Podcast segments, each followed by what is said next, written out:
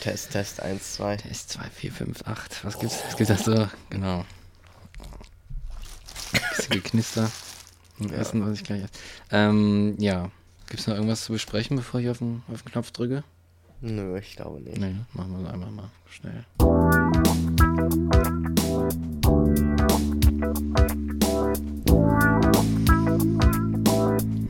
Du atmest so laut. Ja, ja, genau. Schwer.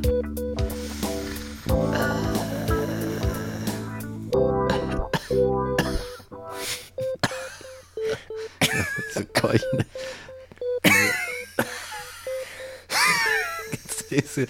Das ist so lustig. Hey, Peter. Hast du auch Lungenprobleme? Ja. Frag ich mich. Wir hoffen nicht. Nee, Wir wünschen niemandem Lungenprobleme. Exakt. Das ist echt kein Das ist Spaß. ein harter Scheiß mit so einer, so einer Lunge, ne? Ja. ja, ja. ja. Willkommen zurück zu einer neuen Folge Transphilosophisch. Genau. Und äh, jetzt begrüßen euch wieder Mike und Rick. Ich dachte, ich mache einfach mal so eine Ansage. Machen Ja, wir ja ne? sonst nie so richtig. Irgendwie, Wissen die Leute überhaupt, wer wir sind? nee. Echt. Wer Keiner, sind, wer sind die eigentlich? keiner kennt uns. Nee. Wir sind echt so die Underdogs in der Podcast-Welt eigentlich.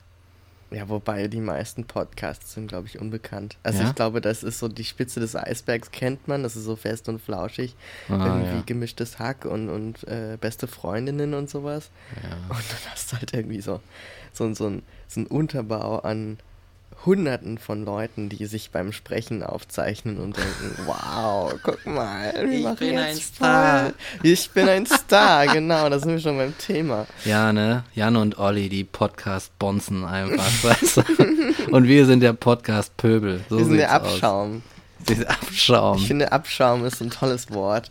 Ja, so, wir sind der Podcast-Abschaum. Was ist denn überhaupt ein Abschaum? Ja. Was ist, gibt doch Sind nur wir, Schaum. Wir sind immer nur am Abschäumen. Yeah. Ah, hart am Abschäumen. Hart am Abschäumen.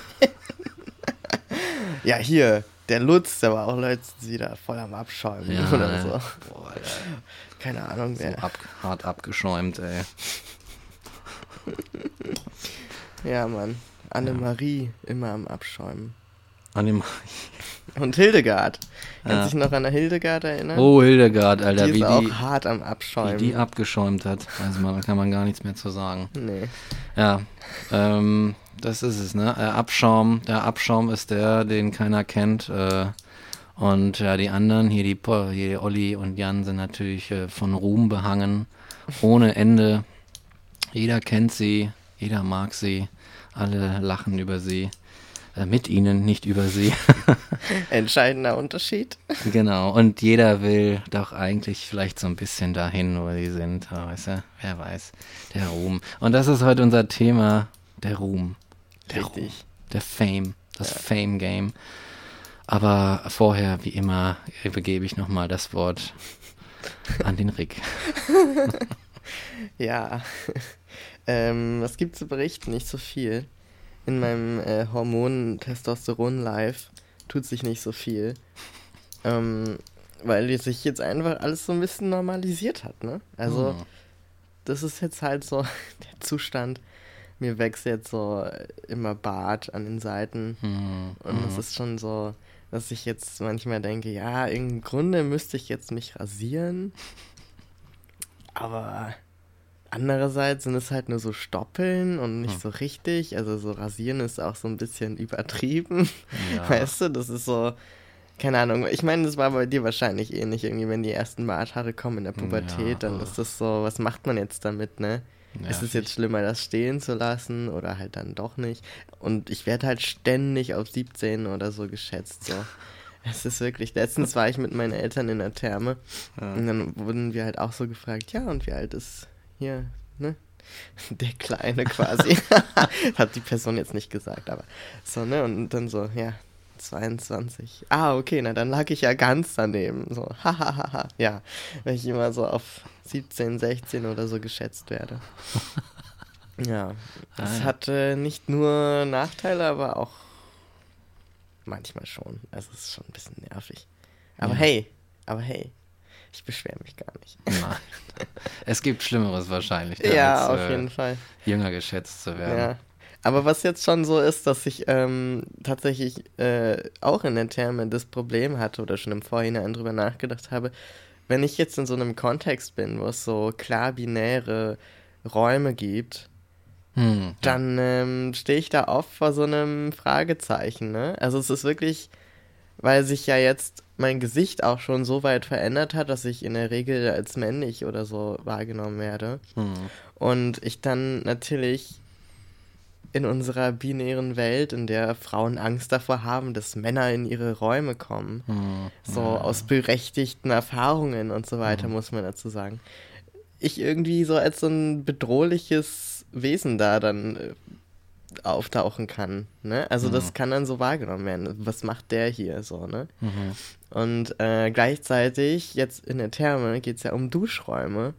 Habe ja, ich ja. jetzt natürlich immer noch irgendwie, was man in der Biologie oder wo auch immer als weibliche, in Anführungsstrichen, Geschlechtsorgane Ja. klassifizieren würde, äußerlich. Ne? Das heißt, soll ich mich da jetzt irgendwie in so einen Raum mit, sagen wir, 98% äh, Penissen stellen und mich duschen oder eher bei den, bei den anderen da drüben mit den Vaginas? so, das ist halt echt, was macht man da? Also es ist wirklich, keine Ahnung. Also ich bin dann irgendwie, ich bin dann in den, in den Frauen-Duschraum gegangen Ja. weil ich mir so denke, wenn ich dann nackt bin, werde ich wahrscheinlich noch eher irgendwie da akzeptiert, so, Ja, ja, egal ja. wie mein Face aussieht, Ja, so.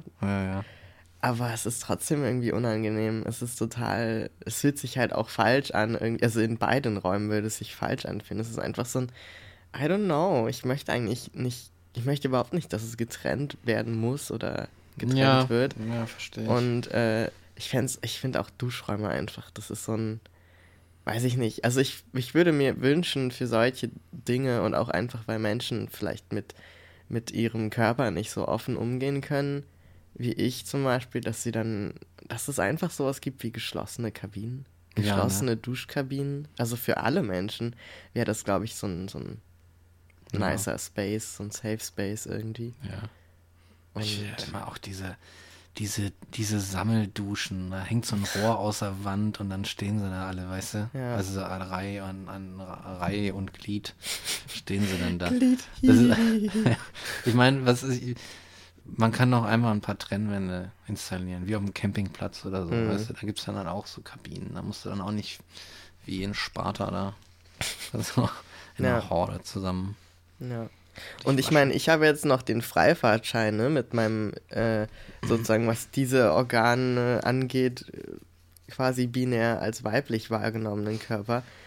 Aber was machst du, wenn du dann tatsächlich einen äh, intersexuellen Körper hast, der vielleicht Hm. Geschlechtsmerkmale von beiden Binär Binaritäten aufweist? Ja. Oder wenn ähm, du zum Beispiel schon eine OP hast machen lassen, die du dir Ja. gewünscht hast, aber zum Beispiel nicht dein Geschlechtsorgan, sondern nur deine Brüste zum Beispiel mit einer Mastektomie entfernen lässt und so weiter. Also es ist so, es gibt einfach für bestimmte Menschen in diesem System keine Räume, in denen sie ohne die Angst irgendwie dafür angegriffen zu werden, sich nackt zeigen können. So. Ja. Also das äh, betrifft, glaube ich, eine Menge Menschen, die wir aber gar nicht sehen, weil sie eben solche Räume vermeiden. Also das ist so ein Ja, Thema irgendwie für mich und äh, ja, das wird halt oft nicht mitgedacht. So, das wird dann auch, Ja, das kann ich mir vorstellen. also auch ein Mensch, der irgend, also so bei intersexuellen Menschen fängt es ja schon dabei an, dass sie bei der Geburt entgegen ihren Willen einfach schon in eine Kategorie eingeordnet werden. Mhm. So, ne? Und dann wird da ein bisschen operiert und hier ein bisschen und dann schaffst du quasi einen Menschen, der vielleicht von Anfang an sich miserabel fühlt, weil da irgendwas nicht stimmt und er weiß vielleicht erst gar nicht oder sie weiß vielleicht erst gar nicht, warum. So. Hm. Ja. Was ist das für ein Umgang mit Menschen, die nicht in unsere binar binären Geschlechtssysteme passen? Ja. Also ich finde das echt unter aller Sau. Das Ich ist fra wirklich. also ich frage mich, ähm, es gibt ja den Begriff der Heteronorm, Mhm. aber gibt es eigentlich äh, schon so einen Begriff der äh, Binaritätsnorm oder so? Hat da schon mal irgendjemand was gedroppt? Ich bin Ich jetzt weiß nicht. gar nicht. Also ich hätte das dem tatsächlich untergeordnet und gesagt, das ist auch heteronorm. Aber Ja. im Grunde, wenn man den, den Begriff hetero sich genauer anguckt, ja nicht. Ja. Ne? Also wenn du, ja gut, Cis-Norm, Cis-Norm Vielleicht oder vielleicht oder beides ja auch nicht richtig passt. ja, Keine ich, Ahnung. so auf die Geschlechteridentitäten, äh, über ge- generell eigentlich Identitäten bezogen, könnte man eigentlich sagen, ja, es ist ja so eine Binaritätsnorm, weil du ja ein Problem hast, dadurch, dass du jetzt auf einmal nicht in dieses klar umrissene, so ne, anhand von Normen gesetzte System passt und weder in die eine Kabine noch in die andere gehen darfst, Ja. den, den Regeln zufolge Ja. quasi, ne? Das ist auch das Ding, ne? Also dieses, diese Norm schafft sich die Probleme ja selbst. So. Das, Also wie es es ist- halt immer ist. Es so, ist ne? so bescheuert, anstatt man sagt, ja, wir passen die Norm den Menschen und den Gegebenheiten an, sagt man den Menschen, ihr passt euch jetzt gefährlichst an unser binäres Modell an. Ich meine, wie kann man denn ernsthaft vermuten, dass es in der Welt schwarz und weiß gibt, dass es eins und null gibt, dass es wirklich nur Mann und Frau gibt? Also wie, wie, wie, wie, wie kurzsichtig kann man sein eigentlich? Ja, es ist halt auch sehr streng irgendwie. Ja, es ist also mit, ich mein- einem- mit, mit, mit Zwang verbunden auch. Ne? Jeder Mensch, der sich ein bisschen in der Welt umguckt, merkt, dass es eine gewisse Komplexität gibt da draußen. Ja. So. Und, und wie man dann da an so einem System festhalten kann, das ist mir unbegreiflich. Zumal es Gesellschaften gibt, außerhalb unserer westlichen, die das ganz Ja. anders handhaben und da viel klüger mit umgehen. Also Mhm. es ist wirklich. Ja. Das ist komisch, ne? Also solche Dinge gehören so in meinen Trans-Alltag. Ja, verstehe. So. Und auch die Frage, wo ich auf Toilette gehe. Also ich sehe mich ja nicht wirklich als, als Mann an. So. Ich bin ja nicht binär. Und das ist dann Mhm. immer noch so. Ich gehe dann halt da rein, weil ich mir denke, ja gut, ähm, die Schlange ist meistens kürzer, wenn es eine gibt. Und irgendwie werde ich halt äußerlich erstmal so wahrgenommen. Dann ist das so der kleinste Stressfaktor sozusagen. Ja. Und mir ist es wirklich Wurst. Also mir ist sowas von egal, ob ich da jetzt mit Männern oder Frauen oder wem auch immer auf Toilette bin oder mir einen Raum teile. Es ist mir so Wurst, wirklich. Aber manchmal gehe ich auch auf die sogenannte Frauentoilette, weil ich mir denke, ja, das stinkt so dermaßen und Männertoiletten. Das ist Ja, wirklich, also ich stimmt. muss das mal sagen, ich weiß nicht, was da falsch läuft. Ich aber ich verstehe nicht, wie man mit so einem Geschlechtsorgan, was doch wahrscheinlich ziemlich zielsicher sein könnte. nicht wirklich, ne? Das ist wahrscheinlich der Denkfehler. Ja. So, vor allem mit einem gewissen Pegel dann sowieso nicht mehr. Pegel und dann hast du noch So. eine Vorhaut da dran, die Ja. auch im Weg. Ja, naja, siehst du. Ja. Aber so, das, das denke ich mir so, boah, aber wenn man das dann weiß, okay, dann warum? Warum stellt man sich dann, also so erkläre ich mir, das stellt man sich dann hin und pisst so halb daneben. Also ich ver Wieso? Wieso? Also ich meine, hat man nicht so einen gewissen Drang zu sagen, ja, es wäre eigentlich nice, wenn es hier nicht stinkt wie Pisse? Also so, ich glaube, ich glaube das nicht. So, das ist mir unbegreiflich, wirklich.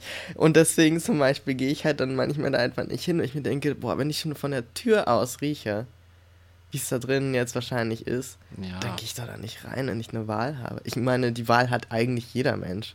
ja, Aber ich, ich stelle sie mir halt frei und denke mir so, ja, pff, ja. wenn mich jemand drauf anspricht, fuck it. So, Ja. Das ist mir Wurst. Schon eklig. Also ich, ich gibt's halt anderen irgendwie, dann riecht halt auch noch die 93. frisch getrocknete Schicht irgendwie vom Urin. Seit zwei Jahren da irgendwie so Ja. irgendwelche Stalagmiten bildet quasi. und, weißt du, und das ist halt einfach nur eklig. Ja. Es ist wirklich, oh, es ist wirklich, irgendwas, irgendwas macht ihr da falsch. Irgendwas. Echt Also. deswegen, ey, macht's wie Mike.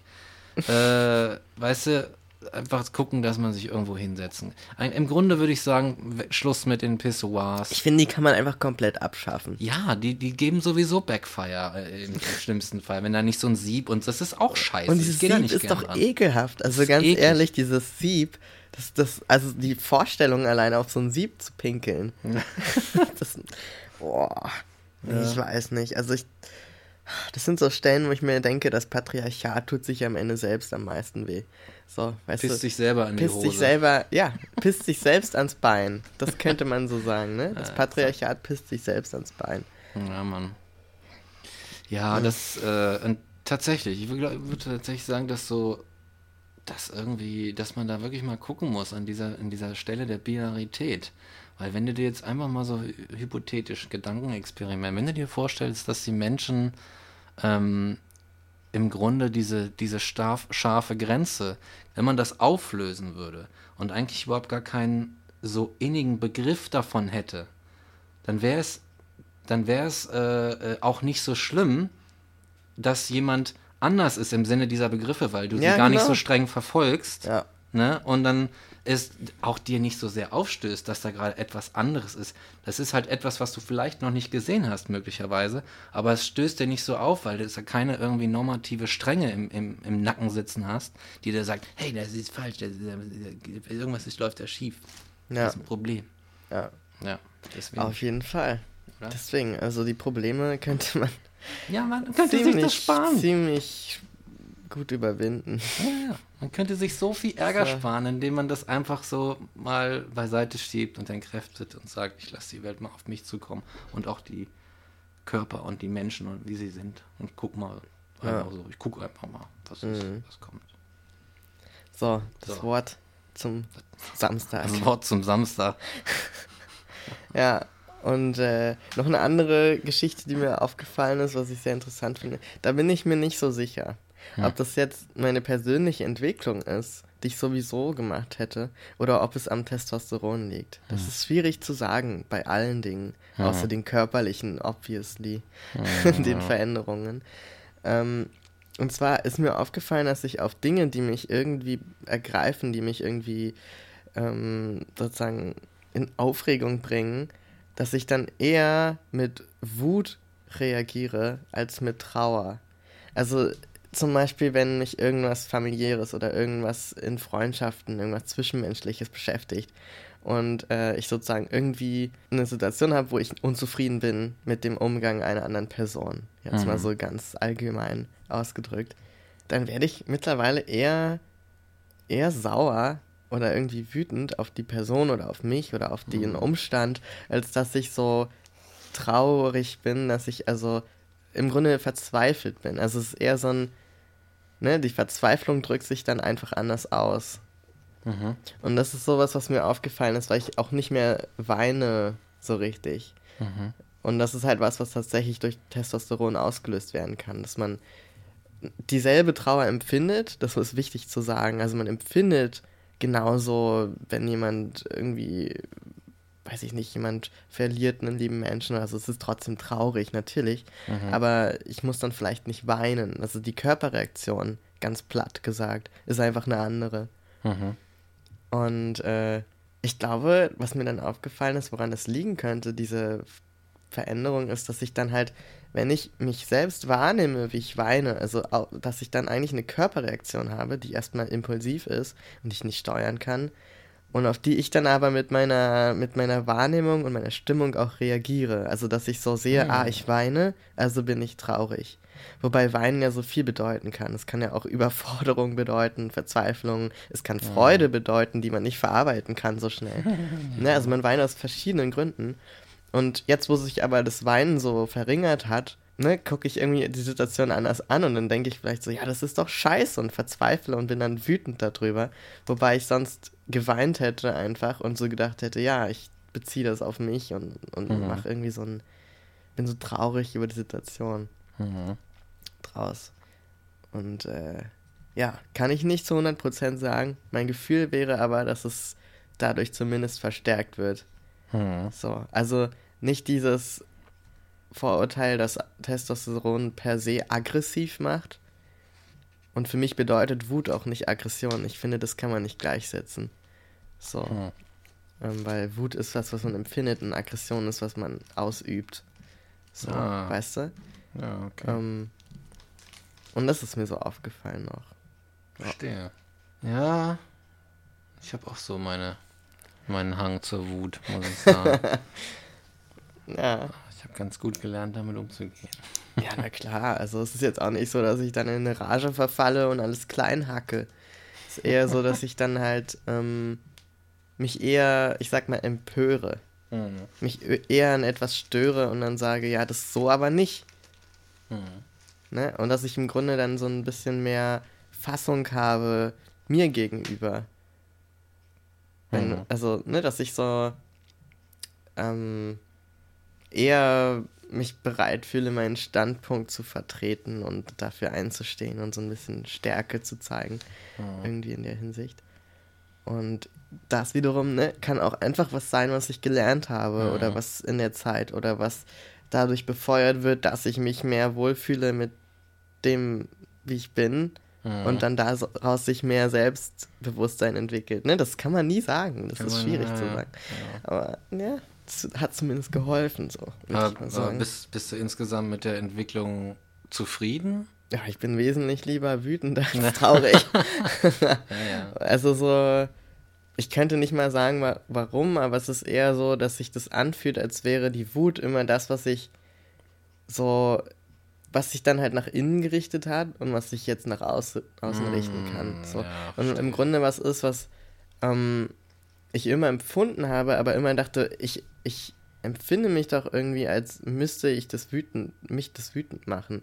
Aber ich bin nicht wütend. Warum? Mhm. Also es ist ganz komisch. Das ist so, weiß ich nicht, du erlebst einen Schock und denkst, hä, ich müsste doch jetzt traurig sein und weinen, warum mache ich das nicht? Also man empfindet so, dass eigentlich was nicht stimmt. Dass Mhm. eigentlich die Reaktion, die man gerade hat, nicht passt zu dem, wie man sich wahrnimmt oder wie man die Situation wahrnimmt. Mhm. So, und ich finde, das passt irgendwie besser. Oh, verstehe. Aber besser kann ich es echt nicht sagen, also oder, oder konkreter begründen oder so. Hm. Ja, Wut ist ein krasser Motherfucker auf jeden Fall. Es ist Mhm. halt so eine instant äh, äh, Energiequelle, Ja, würde ich halt sagen. ja. So, Ja, so, gut. so, genau, ich wollte auch gerade das Wort Energie noch einwerfen, ne? Mhm. Es ist so ein, weil Wut ist so, also ich, mit Wut verbindet man, glaube ich, schnell Aggression und so ein, so ein um sich schlagen und so ein kopfloses Handeln auch. Mhm. Und das meine ich damit aber nicht, sondern eher so ein, ne, dass man Dinge nicht durchgehen lässt. Das ist, was für mich dahinter steckt. Mhm. Dass man Dinge nicht so durchgehen lässt und sich sagt, nee, das nehme ich jetzt nicht in meinem Harmoniebedürfnis einfach an und, und, und erfahre dadurch selber eine, eine Kränkung, Mhm. sondern ich sag, nee, so bis hierhin und nicht weiter. Ja, So, so seine Grenzen kennen irgendwie und sowas. Scheiß auf Harmonie. Harmonie ist äh, grundsätzlich eine schöne Sache, aber nicht, wenn sie auf Kosten einer Person geht oder zu Lasten einer Person. Also, ne, die Harmonie einer Situation Mhm. dann an der Disharmonie Ja. des, des emotionalen Haushalts einer Person festzumachen, ist halt scheiße. Wäre ja auch dann So. im Sinne keine, keine Harmonie mehr. Wie so ein, wie so ein Septakkord, weißt du? Du hast so einen Grundton, Quinte, du oller Terz. Musiker, du oller Musiker wieder. Genau, Ja, genau. Die ne, sind so in Harmonie und dann kommt die Sept dazu und äh, machst in so einen schrägen, mach doch mal Jazz daraus. Ja, genau. ja, ja, ja, ja, ja. Ja, Disharmonie. so viel dazu. Also sehr viele abstrakte Entwicklungen, die auch dazu gehören. Abstrakt. Ja, ja, klar. Ist nicht alles nur Körper. ja, ja, na, sozusagen, Also, sicher. Man ist ja nicht nur Körper als Ja. Mensch. Man, Ich äh, bin ja mehr als mein Körper. Ich bin ja mehr als mein Fleisch. genau. Ja, Ja, genau. So viel dazu. Jetzt haben wir aber schon ganz schön viel Zeit damit verbracht Mhm. heute, ne? Naja, gut. Müsste einmal durch heute. hm, schauen wir mal. Ja. Vielleicht gibt das Thema auch nicht so viel her. I don't know. Glaube ich nämlich nicht, aber. Vielleicht wird es einfach wieder eine ultra lange Folge. Wir So. wissen es nicht. Genau, wir werden es halt jetzt so. erfahren. Genau, Ja. genau jetzt. Ich würde halt sagen, wir, wir müssen halt echt mal gucken, was ist das überhaupt, Ruhm? Ja. Ne? Was soll das? Ja. Was bedeutet das? Alle wollen es. Alle wollen es. Aber warum eigentlich? Keiner weiß, was es ist. Keiner ja. weiß, was es ist. Ja, Ist ja. es wieder so eins der großen Wörter wie Freiheit und Liebe und. Glück? Ja, Nicht bin so mir ganz, Bin ne? mir nicht sicher. ich glaube, es ist ein Ja, ja. bisschen greifbarer. Ich glaube auch. Ich glaube, du kannst es ganz gut aufdröseln in, in so bestimmte ähm, Einzelbedürfnisse oder, oder auch knüpfen an, an irgendwelche, irgendwelche sozialen äh, Verpflogenheiten, Ge- Gepflogenheiten. Ja. Und Komm. was ist so dein erster Take? Ähm, mein erster Take ist zu sagen, ich versuche mal, ich, ich sehe quasi, ich sehe zwei Stränge, Mhm. zwei Eigenschaften, die man vielleicht sagen könnte, die den Ruhm aus, die den Ruhm ausmachen. Ja. Erstmal würde ich generell ähm, Nein, ich würde sagen, das eine ist äh, Bekanntheit, ja, einfach Bekanntheit. Und das andere ist sozusagen Beliebtheit. Weil du Mhm. kannst auch für etwas bekannt sein, ohne beliebt zu sein, ohne gemocht zu werden. Hitler war ein weltberühmter Mann, Mhm. aber lange nicht von allen gemocht, so zum Beispiel. Ne? Und Zu Recht. Genau. Ich glaube, dass sich das aus diesen zwei Sachen zusammensetzt. Wobei ich denke, dass Ich früher. würde da widersprechen. Ja? Ja. Ich, na, ich hatte nur so. Okay, nee, dann mach du erstmal. Ja. So viel, da mehr, ja, mehr gibt das gerade nicht her.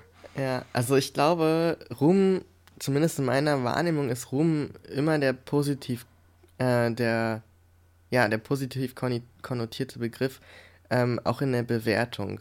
Also jemand wie Hitler wäre demnach nicht, also dem wäre ähm, kein Ruhm vergönnt, sozusagen. Der wäre irgendwie bekannt. Das ist halt Bekanntheit. Ne? Aber es ist keine Berühmtheit in dem Sinne. Also zumindest, beziehungsweise andersrum. Ich würde sagen, Berühmtheit und Ruhm sind zwei verschiedene Dinge. Hm. Das ist so, was in Ach meinem so. Kopf nicht zusammengeht, weißt du? Du kannst berühmt sein, aber deswegen bist du noch nicht, also ist dir noch kein Ruhm zuteil geworden. Bei Ruhm verbinde ich mit sowas wie Olympia, irgendwie die Olympiade gewinnen oder irgendwie ein krasser Popstar sein oder Mhm. auch ähm, Weltliteratur geschrieben haben und äh, Mhm. so von allen gelesen werden und so weiter. Hm. Und ähm, für mich ist Ruhm eigentlich dieser, klar, dieser Bekanntheitsgrad, aber auch die Anerkennung von außen. Also die Anerkennung auch. Anerkennung und die Höherstellung über die Gesellschaft. Ja. Mhm. Weißt du? Also, dass man sagt, diese Person erheben wir aus der Masse an, auf ein Podest Ja. und sagen, da stehst du jetzt, denn du bist Denn du bist toll. Dem, du bist toll, du bist in dem Ruhm. Also es muss schon, es braucht eine positive Wertinstanz, keine Ja. negative. Ne? Ja. Okay. Weil ich würde nicht sagen, dass ähm, Osama Bin Laden zum Beispiel, dass der jetzt besonders mit Ruhm bekleckert wurde. So. mhm. Das ist halt irgendwie, der ist eine, eine bekannte Persönlichkeit oder irgendwie hat eine, eine Wichtigkeit, eine Relevanz. Genau, Relevanz ist vielleicht ein Ja, besseres okay. Wort dafür. Ja. Aber Ruhm, Ruhm ist so. Ist schon positiv, glaube ich. Ja, ich bin mir, also ich glaube nur, dass du, also dass zumindest äh, dann Ruhm, also deine Definition von Ruhm, äh, nicht ohne Bekanntheit aber funktioniert. Ja, das, Ne? Also ja. das, sie schließt das zumindest ähm, mit ein. Ich dachte nur, dass, äh, ja, das kann halt sein, dass du recht hast. Oder auch nicht. Oder auch, Aha. oder, oder auch nicht. Twist. Din, din. Ja. Nee, ähm, ich hatte da halt diesen Gedanken, dass, ähm, dass der Ruhm sich möglicherweise in den letzten Jahrzehnten so ein bisschen gewandelt hat. Hm. Dass er so einen kleinen Wandel erlebt hat. Und zwar, dass, ähm, ja, weiß ich nicht, dass es, dass da zum Beispiel die, die Social Media Likes mit dazugekommen sind. Ja. Ähm, wenn du, wenn du halt Ruhm vorher hattest, dann, dann kannten die Leute dich und so weiter. Und ähm, wie wird der bemessen? Naja, Ja. du bist im Fernsehen mal oder sowas, ne? Und inzwischen ähm, hast du Likes. Also wirklich halt Likes. Ich mag dich. So, ich Mhm. klicke jetzt auf diese Sache und ich, ich like das. Und es geht vielleicht im Ruhm mehr so in die Richtung einfach, ähm, ja, positiv bewertet und gemocht zu werden. Hm. So angenommen zu werden. Nicht nur bekannt zu sein, sondern, sondern ja, sondern so geliebt zu werden vielleicht sogar. Weißt du, so einen, so einen leichten Ersatz. Und ich habe eine gewisse äh, Tele äh, Theorie dazu, die, ich weiß nicht, ob die jetzt, ob das jetzt so super smart ist, aber ähm, ich hatte so einen, so einen ich hatte so einen, ich hatte so einen Bericht gesehen und, und zwar über äh, Helikoptereltern. Oh ja. Ja. Und es gibt dieses Phänomen der Helikoptereltern. Ähm, ich glaube, wenn man in die entsprechenden, auf die entsprechenden äh, Spielplätze der entsprechenden äh, Bezirke geht, dann sieht man, kann man das beobachten. So und auf anderen. Da kreisen sie wieder. Genau, da fliegen sie immer so. Und ich habe dann, dann gab's, gibt's halt Leute inzwischen so aus der Psychologie und so, oder, ne, die, die dann irgendwie sagen, äh, die Helikoptereltern sorgen für ein stark geschwächtes Selbstbewusstsein ihrer Kinder. Wohl darauf zurückzuführen, dass diese Kinder einfach keine eigenen Erfolgserlebnisse haben. Sie sind, kriegen nichts geschissen, alleine sozusagen, weil man sie nie hat irgendwie scheitern lassen. So. Ne? Äh, und, und, oder dann halt daraus lernen lassen, aus ihren Fehlern und so weiter. Und das sieht ja, dass das halt in einem massiven ähm, Unselbstbewusstsein resultiert und dass sie irgendwie auch ausgleichen müssen. Mhm. Und ich glaube, dass, dass, dann, dass dann der Drang tatsächlich sehr stark werden kann, ähm, ja, zu sowas wie äh, äh berühmt zu sein, äh, bekannt zu sein, gemocht zu werden von ganz, ganz vielen Leuten, um einfach dieses, dieses massive, unverstandene Gefühl, was so aus den Kindheitssituationen heraus entstanden ist, irgendwie auszugleichen. Mhm. Und ich glaube, dass, dass, dass, dass es tatsächlich sein kann, dass Leute mit einem ähm, die aus verschiedensten Gründen äh, durch die Behandlung ihrer Eltern mangelndes Selbstbewusstsein haben, dazu, dazu neigen, dieser Idee oder diese, dieser Idee vom Ruhm zu verfallen. Ja, ja, diese Aufmerksamkeit, die einem dann ja unweigerlich ja. zuteil wird, ne? Mhm. Weil du einfach auf diesem Podest stehst und da wirst du halt von allen angesehen, genau. weil die halt unter dir sind irgendwie. Und beklatscht, yeah, yeah, klatschen, so cool. klatschen. I love you. Ja, was ich auch erstaunlich finde an Ruhm, und das ist, glaube ich, auch etwas, was viele Menschen dann da, das so anziehend äh, wahrnehmen lässt, ist, dass man so mit vielen Dingen durchkommt, die ein Normalmensch sozusagen, mhm.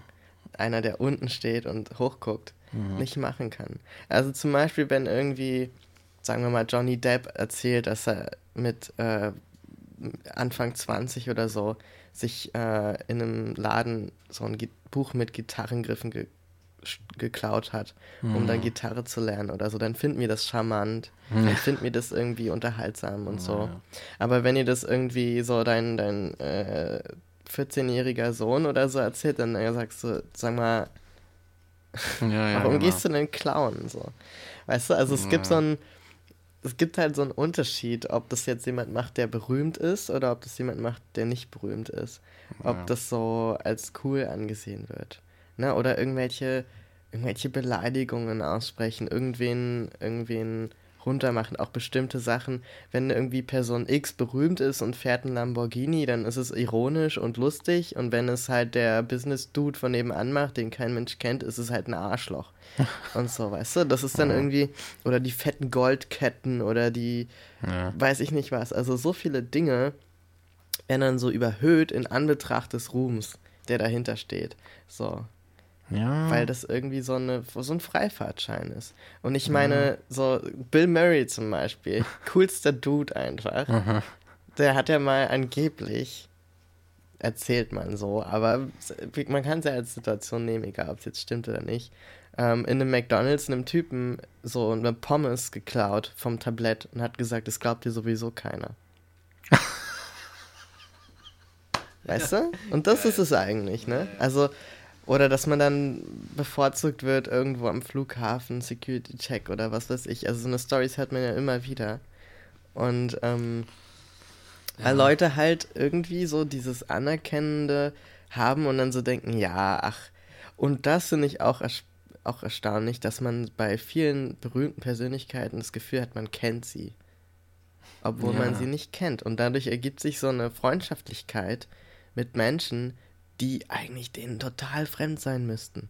Ja. Also es ist ja so, wenn du dein Leben teilst, auch was wir hier machen, ne? wir teilen ja ganz viel aus unserem Leben mhm. und Menschen, die uns überhaupt nicht kennen, hören das und haben das Gefühl, die kennen uns. Ja, so. ja, stimmt. Aber wenn man dann sich begegnet, dann ist da so ein, so ein Vorsprung in, der, in dem Wissen über das Leben des anderen. Und ich weiß dann überhaupt nichts über die andere Person. Mhm. Und ähm, nicht, dass wir berühmt werden. Nee, ah. Stell dir das mal vor. Oh, oh Gott. Gott. Ja, Mann. So, ne? Aber das ist so ein, und ich glaube, das geht auch vielen Stars oder berühmten Menschen dann so, dass sie sagen, ja, also, ich meine, es ist ja nice, dass du meine Filme magst oder meine Musik oder so. Aber wir teilen nichts. So. Da kriegt irgendwie Jan Böhmermann kriegt Anfragen oder Olli Schulz kriegt eine Anfragen, ob Leute bei ihnen äh, pennen können oder so. Oder ob die mal vorbeikommen auf die Familienfeier und da irgendwas machen. Als ob das so Bekannte wären, weißt du, von denen. Oh Gott. So, wo ich mir denke, ja, aber kennst du die Person wirklich? Ja, Nein, ne? nein, nein, nein, nein. Das ist komisch, ja. Und das ist, glaube ich, was, was äh, Berühmtheit und Bekanntheit machen. So, Ja. die machen dich extrem sichtbar. Ja, So. genau, die machen dich sichtbar. Das ist So. auch so ein Ding, ne? Und, ähm, Und dadurch ja. auch halt angreifbar, ne? Mhm. Du kannst dann nicht einfach so in ein Restaurant gehen oder irgendwen ansprechen und so dich zu einem Date verabreden, weil du bist halt Quentin Tarantino oder so. Ja. Du kannst nicht mal eben so irgendwo feiern gehen oder so, weil du bist halt Brad Pitt. Mhm.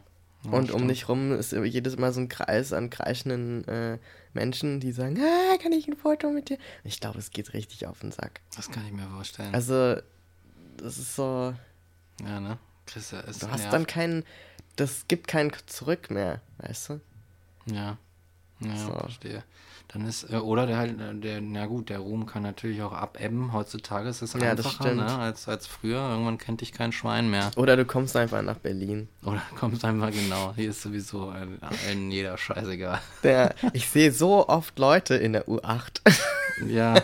in der ja, guten ja, alten U8, genau. wo ich mir so denke, ja, wenn ich jetzt ein besseres Namens- und Gesichtsgedächtnis hätte, wahrscheinlich bist du gerade berühmt, du, du Person, die du mir gegenüber sitzt. Ja. Weil manche Leute strahlen sowas aus oder sehen so mit fancy Klamotten so aus, dass ich mir so denke, ja, du könntest jetzt auch einfach gerade Berlin-Urlaub machen und irgendein Filmstar sein und ich weiß es einfach nicht. Ja, Weißt du, und wahrscheinlich stimmt es sogar.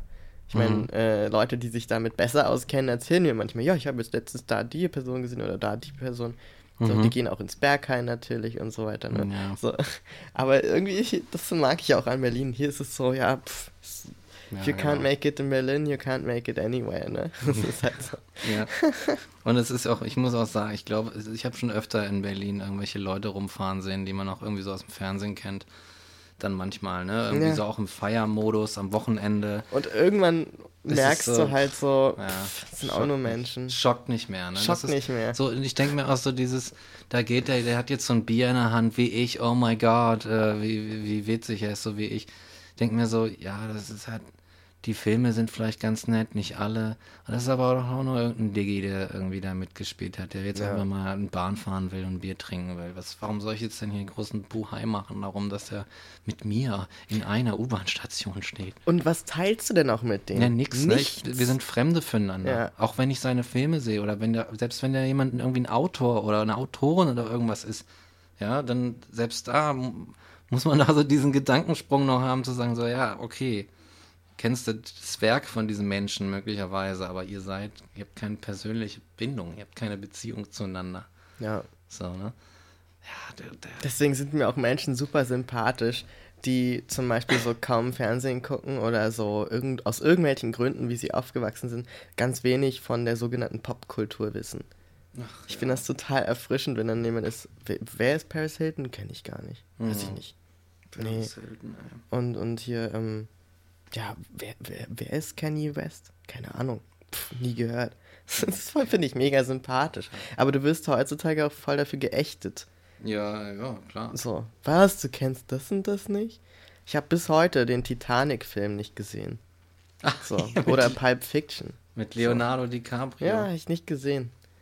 Ja. vielleicht gucke ich den irgendwann, vielleicht auch nicht. Ja, mu- muss auch nicht sein. Ja, irgendwie Titanic. so, das musst du gesehen haben. So. Ne, das ist so, Ja, Mann. ja, den musst du kennen. Hier, die Person musst du kennen. Ich muss überhaupt niemanden kennen. So. Ich kenne Ja. meine Freunde und das, äh, das sind so die Leute, die wichtig sind irgendwie. Ja, ne? Was interessiert mich denn, ob, ob äh, George Clooney irgendwo gerade ein Café eröffnet oder so? I don't, I couldn't care less. Genau, wen zum Teufel interessiert das? Wir wissen viel zu viel über Menschen, mit denen wir nichts zu tun haben. Ja, So, warum dreht sich unsere Medienwelt dann um, um Berühmtheiten? Was interessiert uns denn, was so eine Person macht? ja, ne? So. Das interessiert, ich verstehe das. Also ob es jetzt irgendwie so die alte Nummer wie damals im Fernsehen ist oder ob es bei Instagram oder so ist, ne, dann gibt es dann auch Berühmtheiten, Mhm. krasse Berühmtheiten, die krass, die, eine Reichweite haben wie so manche Tageszeitungen irgendwie, ne? Aber ja, who cares, Alter? Wen, wen interessiert das denn eigentlich, was die so pri wie ist der denn privat? Oder wie ist die denn wohl privat? Ja. Oh, der hat jetzt ja eine Affäre am Laufen. Das erinnert Thomas mich so an, Gottschalk packt aus. Genau.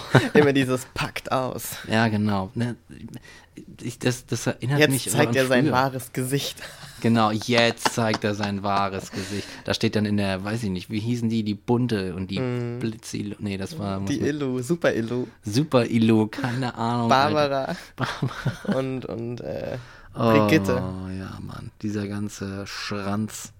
Das ist furchtbar.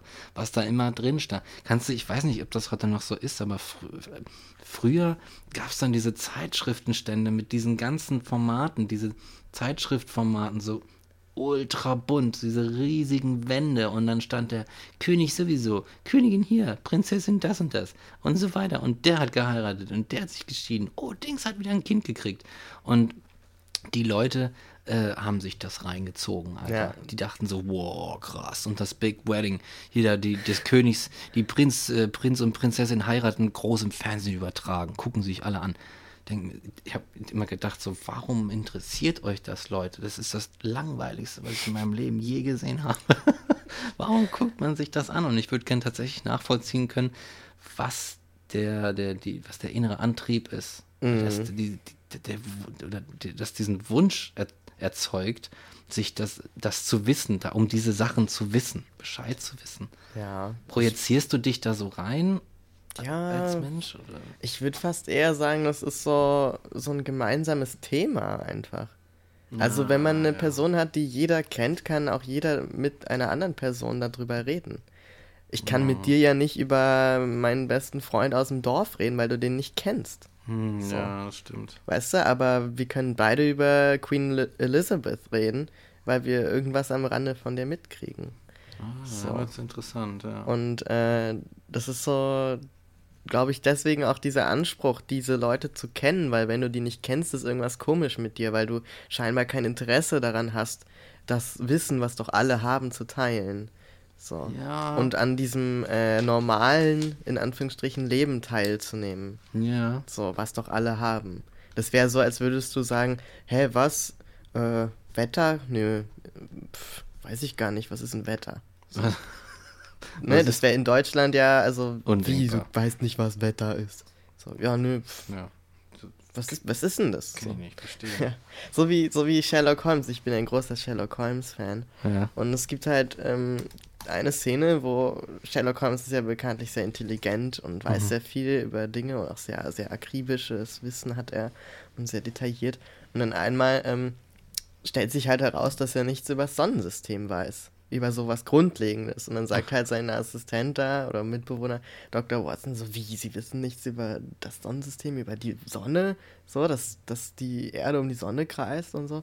Und dann so, ja, aber das ist für mich totes Wissen. Das ist unnütz für die Dinge, die ich tue. Und deswegen hat das so Oh, aussortiert. nice. Und das war für mich immer so, ein- so ein geiler Moment. Und ich meine, ich habe das gelesen mit, weiß ich nicht, 14 oder so, wo ich so dachte, ja, geil, ich finde diese Ansicht, dass man Wissen auf das zuschneiden sollte, was für einen persönlich nützlich ist, total gut. Wenn man sich darin dann vertieft und so ein Expertentum hat.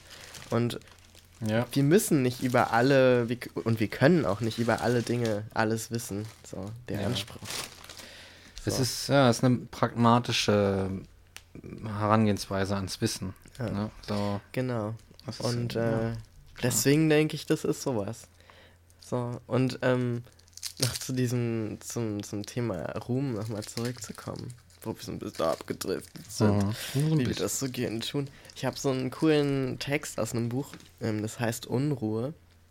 Dann musste ich, fand ich es auch sehr interessant. Das handelt so von ganz vielen psychologischen Fragestellungen und Betrachtungen. Da sind teilweise Geschichten drin von der griechischen Mythologie, Hm. teilweise Erkenntnisse aus Studien und so weiter. Das ist von einem Psychiater geschrieben. Ähm, sehr interessantes Buch. Und es ist sehr so ein bisschen episodenhaft, verschiedene Fragmente.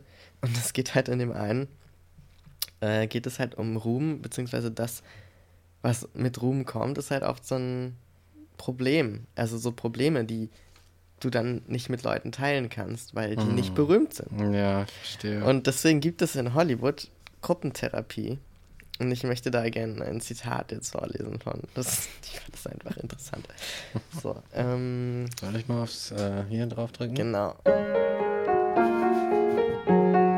jetzt kann ich schnell Kiste. Du hast ja auf die Banane geschrieben. Oh ja. Manchmal mache ich so Dinge aus Langeweile. Du hast sie tätowiert. Ja, es ist eine selbstbewusste Banane. Sie Ja, weiß, Mann. dass sie eine Banane ist. Wow. Krass, ne? Oh ja. Also Los Angeles, Gruppentherapie in Hollywood. Dr. G betreibt eine psychotherapeutische Privatpraxis in Beverly Hills. Sie behandelt die Reichen, Schönen und Berühmten und leitet eine Therapiegruppe, die mehrere Mitglieder wegen ihrer Addiction to Fame aufsuchen. Es ist für viele tragisch, sagt sie, wenn das Rampenlicht ausgeschaltet wird. und das ist schon krass, ne? Also so, das, das wird dann wirklich zu so einer Sucht. So, und der Tod im Studio. Dr. G erzählte von ihrer Mittwochsgruppe. Ungefähr die Hälfte der Teilnehmer haben gescheiterte Karrieren beim Film, in Soaps oder als Nachrichtensprecher hinter sich. Einer war auf dem Weg in höchste Höhen gewesen, aber dann wurden die Scheinwerfer gelöscht. Man ersetzte ihn durch einen anderen. Dr. G beschreibt dramatische Lebenskrisen, sie berichtet von Selbstmordversuchen und Autoaggressionen, von schweren Depressionen, Trauerreaktionen und existenzieller Leere. Moralisten werden einwenden, das seien doch nur Nu- Luxusprobleme. Die schönen Reichen und Berühmten sind vielleicht nicht mehr so berühmt, aber sie sind schließlich immer noch schön und sicher ziemlich reich. aber Moralisten haben sich noch nie bemüht, etwas zu verstehen. Unser Selbstwertgefühl ist abhängig von Selbstdarstellung. Die Wärme der Scheinwerfer in den Studios ist Lebensenergie. Man lebt als Projektion. Dr. G erzählte, der Erfolg sei für einige so plötzlich gekommen, dass ihr durchschnittliches Selbstwertgefühl im Laufe weniger Monate zu etwas Monströsem aufgeblasen wurde. Shit. Einer der Patienten sprach von my hy- hyperinflated Zeppeliner Ego. Und der plötzliche Fall musste ein entsprechend tiefer gewesen sein. Andere hatten Probleme aufgrund ihrer Sozialis Sozialisation und ihres Umfelds. Sie kannten nur außergewöhnliche Lebensläufe. Krass. Und dann die viele Konkurrenz, sagte Dr. G. Denn schließlich fällt nicht jeder von den Mogulen vor den Mogulen auf die Knie.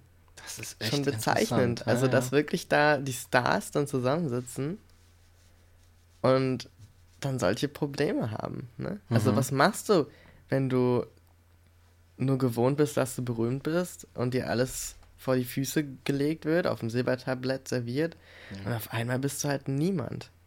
So. Mhm. Und niemand interessiert sich für dich. Mhm. Und auch dein ganzes Leben hast du ja mit Leuten verbracht, die, ne, wie es hier steht, außergewöhnliche Lebensläufe haben. Mhm. Und ähm, ich stelle mir das sehr einschneidend vor, also so richtig existenziell bedrohlich, Mhm. wenn dann auf einmal alles wegbricht. So, das Ja. ist wie jemand, der, das ist jetzt nicht die Berühmtheit, aber wie jemand, der sich eine Karriere aufbaut und dann irgendwie der, der, der Chef von irgendeiner krassen Firma ist und dann geht die halt pleite oder so. Ja, ja. Du, Was, was machst du dann? Ist ja dein gesamter äh, Lebensentwurf im Grunde in der Mhm. Tonne gelandet. Ja. So, gönn dir mal dein Brötchen. Und das finde ich irgendwie, ja, das ist schon, Pff, also ich möchte das glaube ich nicht nachempfinden können. Also so richtig steil aufsteigen und dann so hart abstürzen. Das Hm. ist, ähm, ja. ist auch witzig eigentlich, ne, wie dieses Bild immer so gut funktioniert. Dieses so hoch wie du fliegst, fällst du auch wieder. Also es ist so, so, so klassisch. Ja, ich frage mich, ob, ähm, ob das notwendigerweise so sein muss. Mhm. So, aber wir haben, ich, wenn wir jetzt so drüber, drüber äh, reden, dann kommt es mir vor, als wäre Ruhm, als würde Ruhm auch eine ganz wichtige Rolle in der Systema sozialen Systematik spielen, in der wir uns so befinden. Ja, dass sie auch irgendwie so ein bisschen so ein, so ein Motor ist. So für viele Leute ist da so Ja. der, der, der Drang nach Das Ruhm. ist so der Ja, stimmt. Ne? Warum mache ich das eigentlich alles, ne? Genau. Das ist ja auch die Frage, die man sich dann in so einer, so einer Schaffenskrise manchmal stellt. Warum mache ich die ganze Scheiße denn eigentlich? Genau, wofür? Warum, warum habe ich nicht meinen 40-Stunden-Job, verdiene mein Geld, bin safe und gehe nach Hause und alles ist gut? Ja, genau. Warum mache ich, warum diese ganze Kunstscheiße? Warum das kreative Arbeiten? Ja, echt, ne? Naja, weil man am Ende doch irgendwie ganz tief drin noch diese Hoffnung hat, dass man irgendwann mal dafür anerkannt wird. Mhm. Und jemand sagt, hast du gut gemacht. Und wir 500 Leute finden alle, das ist richtig gut. Mhm. Ja, genau. Also es geht irgendwie doch, dann doch so ein bisschen um den Ruhm. Es geht um Ruhm und es geht, ähm, ich glaube, und das, komm, jetzt, jetzt machen wir es mal. Den Großteil der Künstler, die, auch die auch wir so kennen, oder? Jetzt, jetzt, Leute, wenn ihr zuhört, jetzt mal Hand aufs Herz, weißt du? Äh, Titten auf den Tisch. Ja, genau. Das ist, das ist doch, das ist, haben wir doch alle gemeinsam, dass wir irgendwo im Innern diesen, diesen kleinen, diesen kleinen Drang haben, anerkannt zu werden, weil es irgendwer in unserem Leben vielleicht mal, vielleicht die Eltern, irgendwer hat es verkackt. Irgend, Ja. Irgendeine Art und Weise. Oder, oder in der Schule hat was nicht gestimmt. Weißt du, was ich meine? Und da es war irgendwie komisch. Irgendwo ist dieses, und dann ist was übrig geblieben, vielleicht was Unbefriedigtes, und wir projizieren das in dieses, in dieses Ruhmding rein. So, wenn dann alle sagen, ah, da bist du cool, du bist so toll, komm hier, Schulterklopfen ohne Ende. Dann ist das so, ah, dann, dann salbt, dann ist das geil, weißt du, dann, dann ist das Balsam so, yeah. für die Seele. Exakt. Kein Weed irgendwie der Welt kann dir so ein geiles High geben, wie die Anerkennung. Ja, aber da sagst du was, ne? Dieses, Ja. dieses, diese Addiction to Fame. Ja. Ich kann mir das so gut vorstellen. Ich meine, wir haben auch schon mal drüber geredet, dass auf der Bühne hat man so ein Ego. Ja, Ne, Man hat so ein, man hat so ein Bühnenego. exakt. Und, und ich meine, wir kleinen Furzfische, weißt du, die wir im Grunde überhaupt keine Berühmtheit oder so haben. Mhm. So, aber selbst bei uns funktioniert dieser Mechanismus ja schon. Mhm. Und wie ist es dann erst, wenn du dann ein richtiges Publikum hast, wenn du richtig bekannt bist Mhm. und du gehst dann auf die Bühne? Das muss ja, also, das ist ja die pure Energie, die dir da mehrere tausend Leute in dich reinpumpen und dir Aufmerksamkeit geben. Ich meine, wie krass Ja, muss man sich fühlen? Stell dir vor, du stehst auf so einer Bühne und du guckst dir 10.000 Menschen an und du weißt, die sind alle wegen dir da. Mhm. Alter, was ist denn das? Ja, ne? Dann denkst Also du, was ist das für ein Gefühl? Da bist du ja, da fliegst du ja über allem so. Da, wie, also ich, weiß, ich wüsste gar nicht, wie man da nicht abheben kann. Wie ble- bleibt man da auf dem Boden? Mhm. Das, das stelle ich mir sehr schwierig vor. Ja. So. Ich meine, wahrscheinlich, indem man es so runterbricht und sich so sagt, ja, ähm, die feiern halt zufällig auch das, was ich feiere. Mhm. Und ich hatte Glück, dass es in die Zeit passt. Ne, dass ich das so ein bisschen runterrationalisieren. Ja, ich denke, So. das geht auch. Ich denke, das Und, kann man machen. ähm, aber ich wüsste nicht, ich könnte nicht beschwören, dass ich nicht so irgendwie da so drin gecatcht wäre. Dass ich dann nicht auch, wenn mir aus irgendeinem Grund mal Berühmtheit zuteil wird oder Ruhm zuteil wird, dass ich dann nicht auch so wirklich mein Umfeld bräuchte, was so sagt, yo, Rick, Komm mal runter, komm mal runter. Naja. So, wirklich. Ich glaube wirklich, dass ich. Ich glaube nicht, dass es einfach ist. Ich glaube, viele denken sich so, ne? So wie viele auch denken, ja, wenn ich reich wäre, dann würde ich nur spenden und den Armen Ja, ja, helfen ja. und hier Brunnen bauen und dafür Wasser sorgen und, und weiß ich nicht, hier noch Mhm. medizinische Versorgung rüber schippen und so. Aber ganz ehrlich, wenn du dann das Geld hast, ganz viele, die sagen so, na, aber jetzt habe ich auch so hart dafür gearbeitet, jetzt behalte ich das auch irgendwie so bei mir. Und so, man, man kann es ja nicht mal so negativ bewerten teilweise, weil man hat mitunter eine krasse Zeit gebraucht oder viel gelitten, um da hinzukommen und denkt sich dann so, ja, jetzt verstehe ich einfach besser, warum die Reichen das vielleicht nicht machen oder sowas. Mhm. Und ähm, es ist halt nicht alles schwarz und weiß, wieder mal. Ne? Es gibt nicht nur arm und reich und die einen sind gut, die anderen sind schlecht. So. Exakt. Und ähm, ich glaube, so ist es auch mit dem Ruhm, dass viele dann sich sagen, ja, wenn ich berühmt wäre, wenn ich König wäre, Mhm. dann würde ganz hier, dann würde es hier aber anders laufen. Ja, genau. Ne, dann würde ich, dann würde ich meine Berühmtheit nutzen, um auf diese Dinge hinzuweisen und mich dafür aktivistisch einzusetzen und so. Ja, und dann sitzt du da Auf deinem Thron. in der, auf deinem Thron, also known as äh, Sessel in der Talkshow. Oh ja. und genießt einfach nur, dass alles so leicht leichtfertig ist, ne? So, Mhm. ach ja, wir lachen ein bisschen, hier ein Späßchen, da ein Späßchen. Nicht die großen Themen. Nicht, das, Ich glaube, ich glaube, das kann auch eine andere, es kann auch einen anderen Weg gehen. ja. Und zwar, ähm, ja, trotz der Tatsache, dass wir kleine Furzfische sind, haben wir, also haben wir so ein bisschen, so ein bisschen Ruhmmomente schon mal gehabt, glaube ich. So, ne? So ein paar. Mit dem stand, Podcast. mit dem Podcast, zum stimmt, genau. Zum Beispiel mit dem Podcast. Ja. Und äh, ich glaube, dass, ähm, ja, man könnte da so ein bisschen abheben, aber die Sache ist, dass du als, als derjenige, äh, der passiv berühmt, der das Passivum im Berühmtsein ist, ne, der, der berühmte Mensch quasi, ähm, dass der das Ganze aus einer anderen Perspektive sieht. Die ganze, ganze Geschichte, das, wofür du berühmt bist. Du siehst auch das, was hinter den äh, äh, Kulissen abläuft. Du siehst das, was, was vor dem ganzen Ruhm war. Du weißt, wie du da Du hingekommen bist. siehst den ganzen Dilettantismus dahinter. Exakt, genau. Du, du siehst irgendwie, dass, dass, dass das gar nicht, dass das nicht alles Gold ist, was glänzt. Und das könnte sein, dass das halt auch diese, diese, dieses Ruhmerlebnis einfach schmälert. Mhm. Weißt du?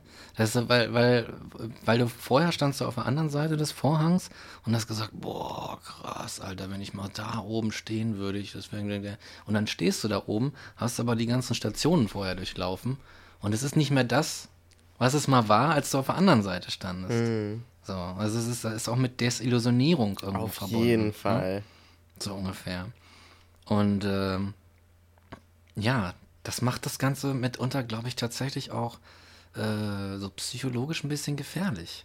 Weil, ich meine, viele Leute haben tatsächlich lange, lange an ihrem Ruhm und an ihrem Erfolg irgendwie gearbeitet.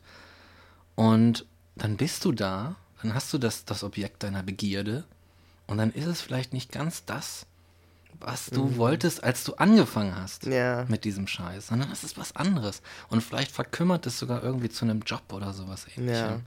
So, Oder du ne? merkst dann, dass die Anerkennung von 10.000 Strangers nicht das gleiche ist wie die Anerkennung von deinen besten Freunden, die du nie bekommen hast. Ja, genau, genau.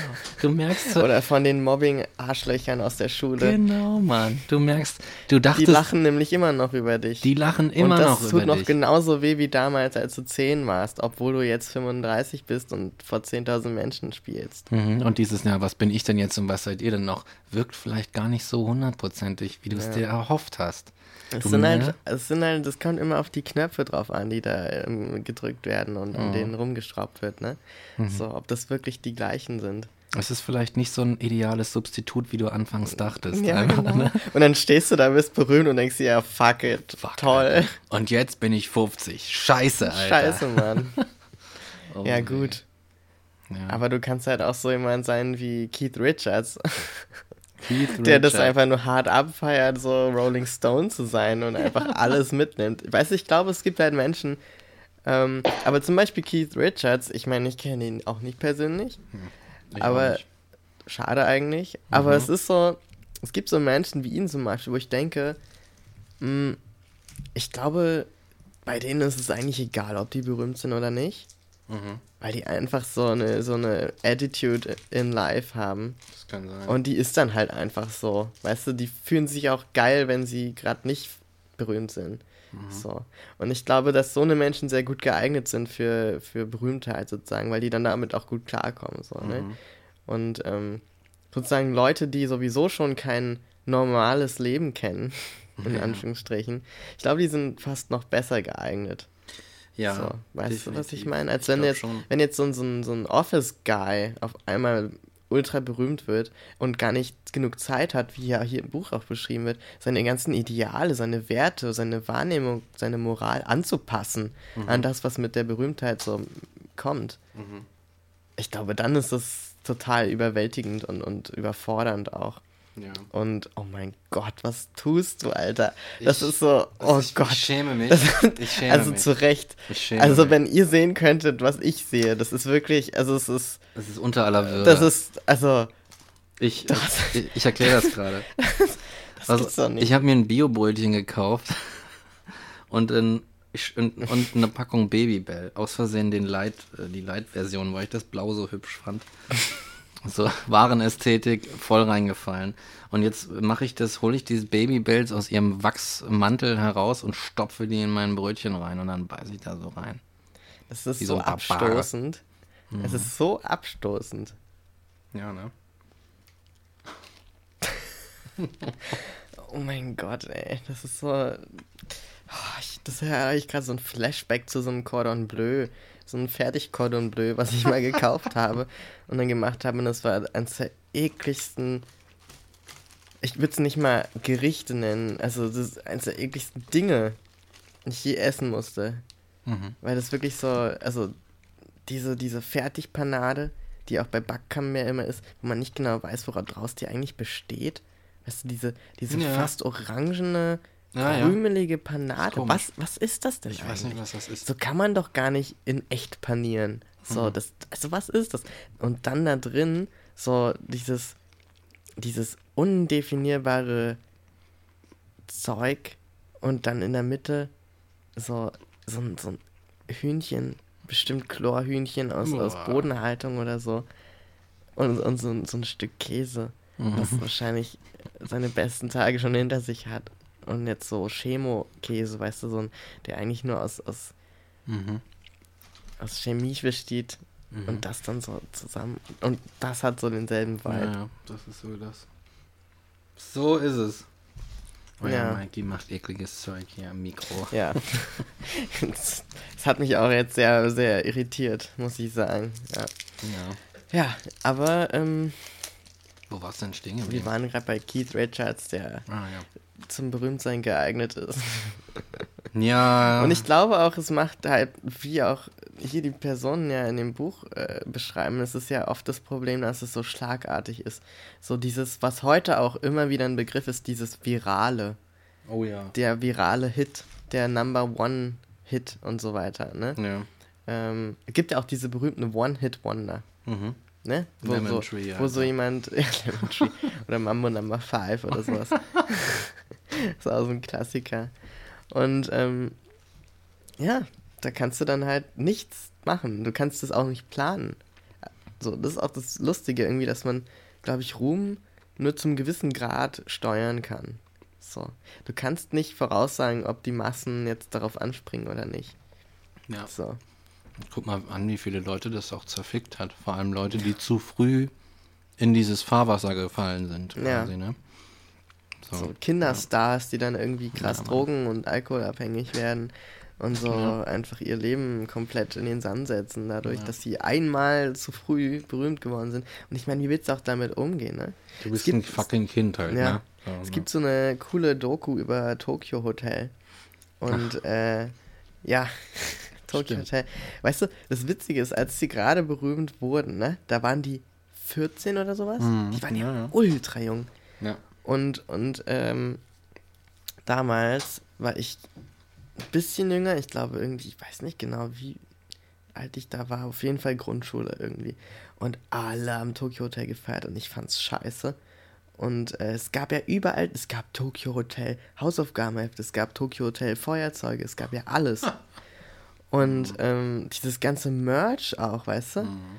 Und, ähm, und damals habe ich die richtig gehasst und fand die scheiße und so. Aber jetzt später habe ich wirklich so das nochmal aus einem anderen Blickwinkel betrachtet und fand einfach interessant deren Geschichte so und wollte mal mehr über die erfahren. Habe dann auch so eine Doku geguckt, bisschen was über die gelesen und so gedacht, krass, ich habe heutzutage den ultra Respekt vor diesen vier Leuten, die da einfach einfach so ihr Ding gemacht haben, weißt du? Und die hatten halt wirklich dann auch erzählt, ja, das war irgendwann nicht mehr ertragbar, die mussten umziehen, weil halt irgendwelche Fans in deren Vorgarten gezeltet haben. Und du bist halt 14, gehst noch zur Schule und dann kommen irgendwelche Leute angereist und zelten in deinem Vorgarten und stalken dich und du kannst die Vorhänge nicht mehr aufziehen und so. Und, und dein ganzes Privatleben wird auseinandergenommen und diskutiert. Und Ja. das muss, also es ist auch eine richtige Hölle dann teilweise. Ja, Und du kommst nicht mehr raus. So. Und äh, bei denen, die haben dann halt auch erzählt, ne? Also das so, das ging nicht anders. Die mussten dann umziehen. Und das sind so Entscheidungen, die musst du dann nur treffen, weil irgendwelche Gesellschaften sich entschieden haben, dich jetzt zu feiern. Mhm. So. Und, Ja, und, ja. und auch diese, diese Rücksichtslosigkeit, die dann wiederum vom äh, Publikum teilweise gemacht wird oder durchgezogen wird. Ja, ja. Zu sagen, ja, du bist mir was schuldig, Stars sind uns was schuldig. Ja, genau. Ne? Berühmtheiten sind uns was schuldig. So sieht's aus. Am Arsch, Alter, die müssen überhaupt nichts. Ja, genau. Also, So. das ist, also ich weiß gar nicht, wo dieses Bewusstsein herkommt. Ja. Ne, dass du sagst, du, äh, ich glaube so, dass dann gewisse, es ist, als würdest du in eine in, in eheähnliches Verhältnis treten, weil du halt irgendwie so Rechte und Pflichten entstehen. Ne? Eheliche Rechte, eheliche Pflichten und dann irgendwie, wenn dann, wenn du dann zum Beispiel sagst als berühmte Person, ey, hör mal, ihr geht mir langsam auf den Sack mit euren Scheißzelten, verpisst euch aus meinem fucking Vorgarten, dann, ähm, was meinst du, was das für eine Empörung auslöst? Was ist das für ein arroganter Mensch? Warum ist er denn überhaupt erst berühmt geworden, wenn er das nicht will? Weißt du, solche Sachen, solche Diskussionen würden dann, glaube ich, irgendwie aufgehen. Ja. Du kannst dann, so schnell kommst du da nicht raus, glaube ich, aus dieser Nummer. Ja. Wenn es erstmal so weit, so Tokyo Hotel-mäßig fortgeschritten ist. Ja. ja, oder du erlangst so eine Berühmtheit wie Edward Snowden.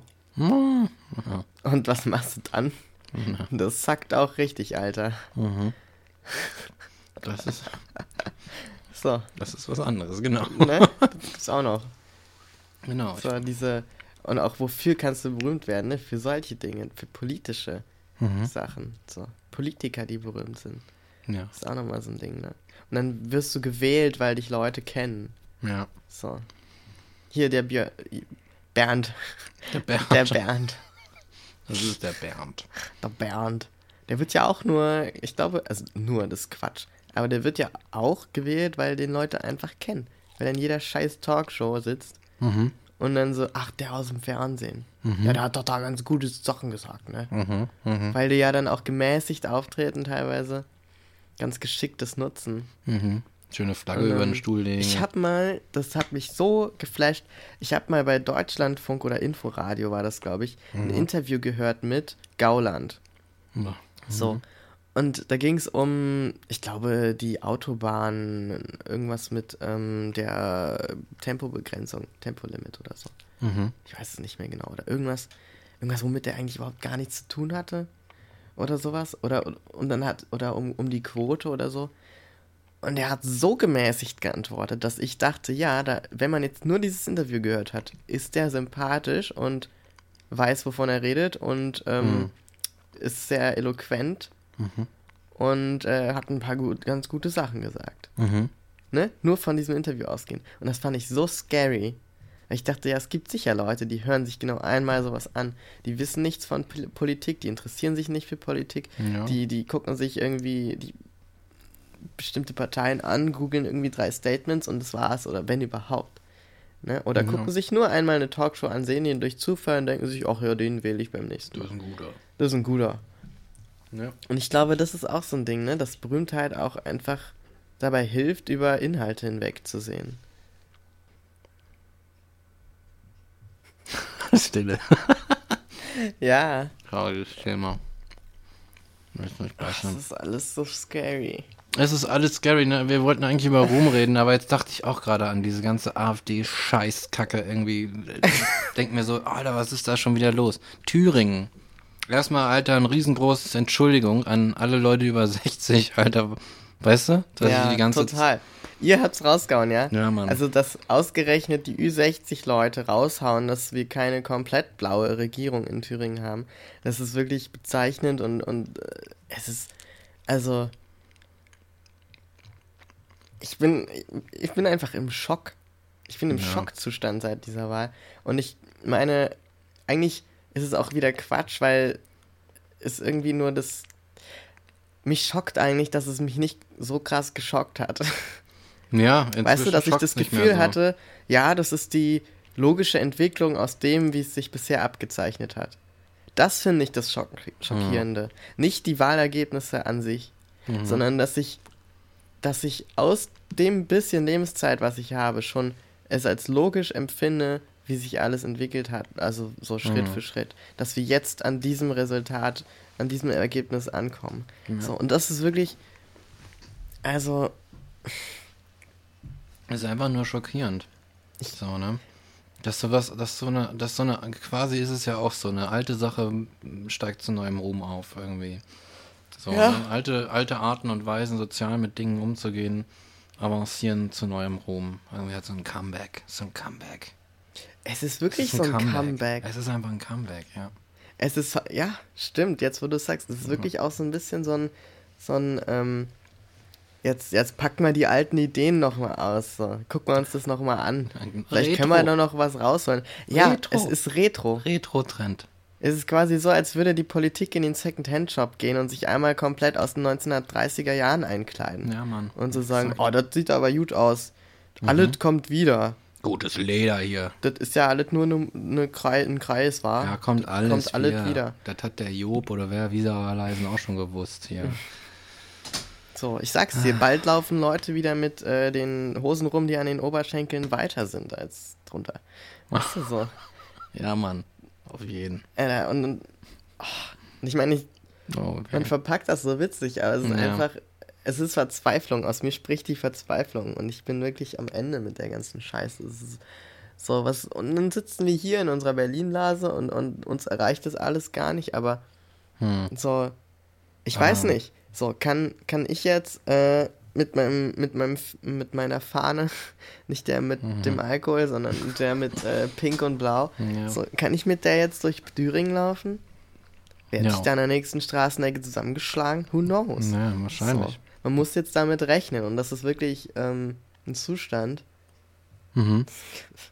Ja. So. Und es Das gibt auch deswegen, das ist auch so ein Ruhmding, ähm, es gibt deswegen auch extrem wenige Menschen, die sich halt als trans sozusagen öffentlich outen und in die Öffentlichkeit stellen und da stehen bleiben.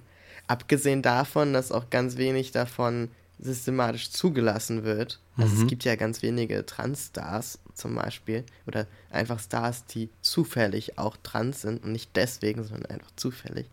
Gibt es ja ganz wenige.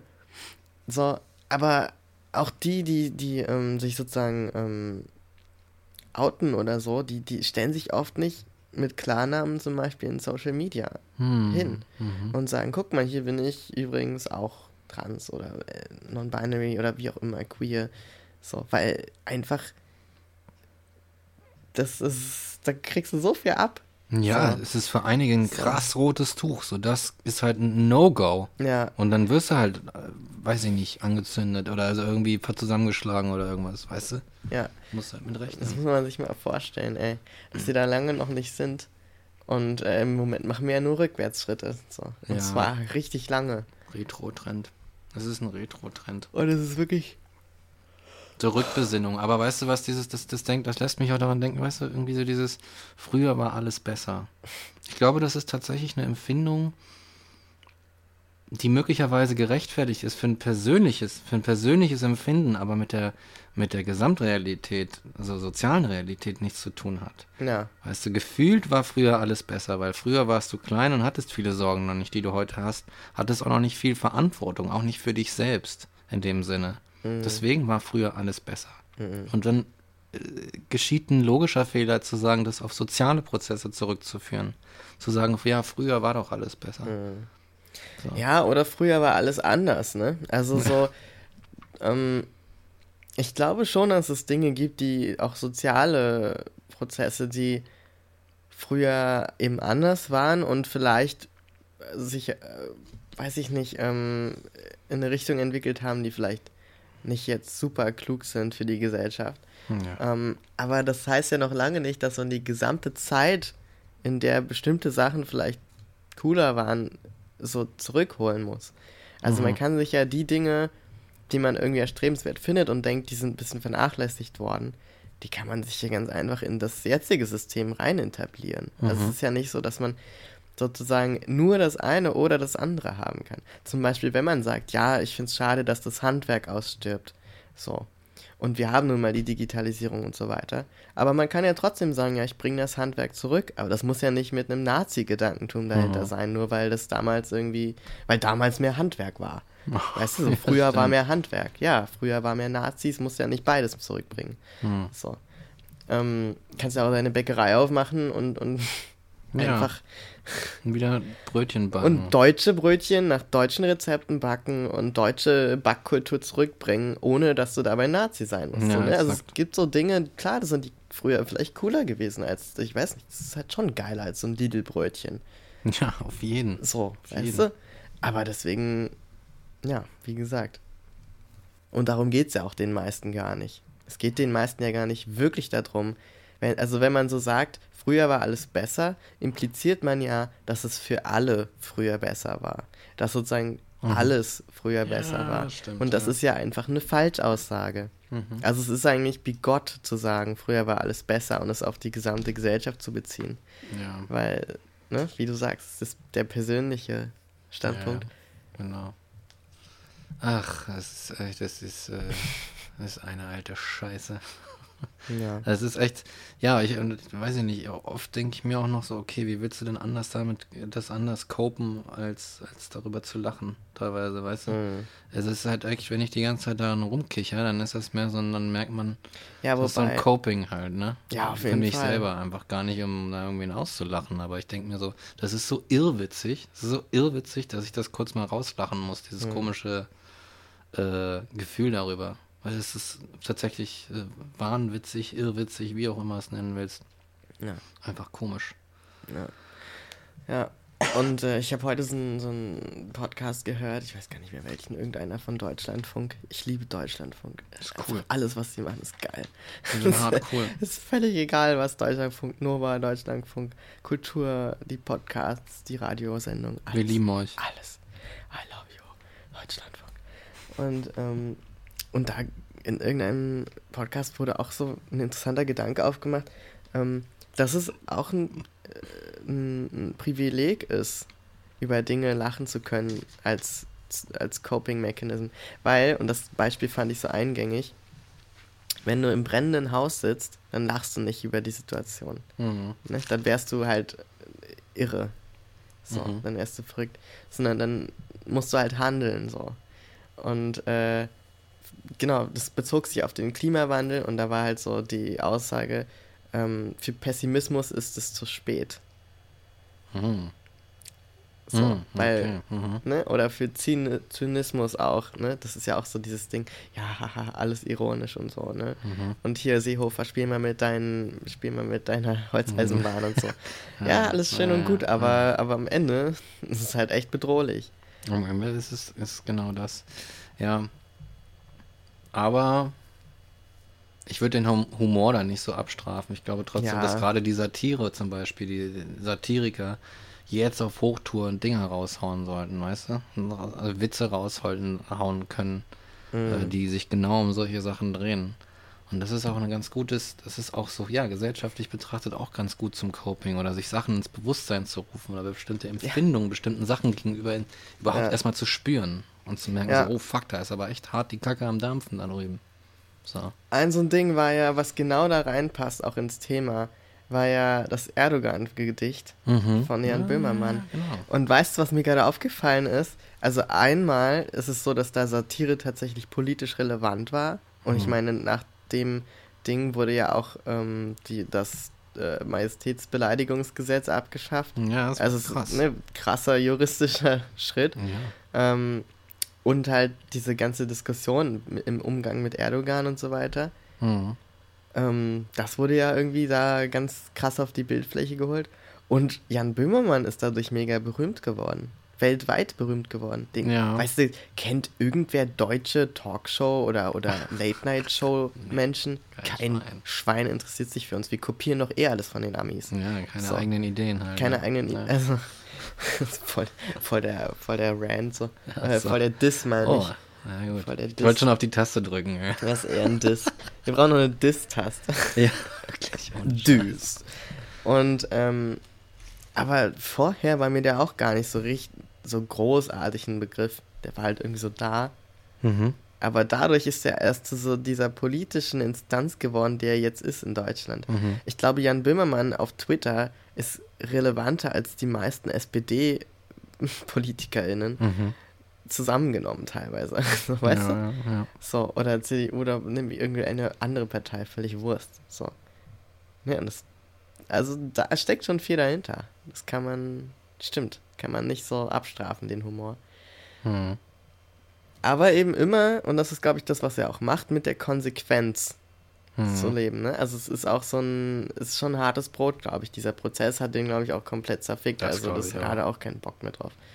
Ja, So. ich, stell dir mal vor, Alter. Ja, Du bist in dieser Situation. wie- Oh äh, Gott. Da wird's, der hat sich auch erstmal eine Weile zurückgezogen. Ja. Ja. Selbstverständlich, Alter. Ja. Alles, da, da verklagt dich irgend so ein, so ein Typ, so ein Staatsoberhaupt aus einem anderen Land. So, jetzt fick ich die richtig. Dafür, dass du so ein lustiges Gedicht hast mit ein bisschen Fäkalsprache und so weiter, ne? Dann kriegst du so ein Ding und dann die Kanzlerin denkt sich, na, was hat denn der Jan da schon wieder gemacht? Weißt du, und dann geht so ein riesen Ding auf einmal los und du dachtest, ich habe doch nur ein witziges Ge- Gedicht geschrieben, Alter, sorry, Leute. Und dann musst du aber auch dazu stehen. Zurücknehmen kannst du es dann nicht mehr, weil das ist halt eine andere Nummer, Alter. Ja. Andere Hausnummer. das ist schon, das ist krass. Fuck, Alter. Ja, Mann. Ja. Wollen wir mal den Deckel drauf machen? Ach ja, ey. Oder hast du noch was in deinem schlauen Büchlein? Nee, komm, Okay. komm. Dann äh, schließen wir jetzt ab mit Genau. Musik wieder. Und Exakt. zwar diesmal von Ursula. Boah, nice, Mann. Und äh, wir geben euch jetzt ein bisschen zur Entspannung. Ja. Zieht, zieht euch einen dicken Dübel rein. Genau, das wollte ich auch noch ein, sagen. Schenkt euch ein schönes Gläschen Rotwein oder Weißwein ein oder auch äh, einen Virgin Cocktail. Oder Aber alles es muss zusammen. ja nicht immer Drogen sein, es geht auch so. Ähm, man kann auch auch ohne Drogen Spaß haben. Ja. Und äh, doch. Komm. Nee, Ja, ja, da, das bist- will ich jetzt mal bist, nicht äh, hier so. das ist doch Quatsch Also hier. da gehen die Meinungen auseinander an diesem Tisch hier. Da ist Schluss bei mir. Da ist Schluss bei Mike. Alles ja. schön und gut, aber Aber ohne Drogen geht nicht. ohne Drogen, da hört es bei mir auf, Ja. liebe Freunde. Ja, Genau. Ja, ich wollte noch eins sagen, das ist halt, ich bin ziemlich froh, dass wir diese, dass wir diesen Track haben, weil das ist halt wirklich so ein 1A, das ist ein richtig schöner Stoner-Rock. Mhm. Also so wie ich den äh, äh, geliebt, lieben gelernt habe, als ich dann noch ein junges Musikantlein war. ähm, Ja, Mann. und äh, wirklich, zieht euch, also macht das jetzt kurz auf Stopp, zieht euch einen Dübel rein, gönnt euch das oder wartet bis heute Abend ab. Einen schönen dicken auch, damit man richtig schön breit ist und dann zieht euch dieses Lied rein. Es lohnt sich. Ja, So, genau. so sieht's aus. Von Ursula äh, Nocturne hören wir jetzt. Und äh, folgt Ursula auf Facebook oder auf Instagram, da heißen die sie ursula.doom, Mhm. also D-O-O-M. Oder Spotify. Oder einfach auf Spotify folgen und anhören. Da haben sie ihre EP. Genau, hier ist Nocturne. Und sie arbeiten an neuem Material. Im Moment gibt es Ja. keine Konzerttermine, aber da kommt bald Neues. Also verfolgt sie und folgt ihnen. verfolgt sie. Verfolgt sie. Sie. Zeltet in ihrem Verfolgt Garten. sie. Zeltet in ihrem Vorgarten, bitte. Genau. Hier ist Nocturne von Ursula.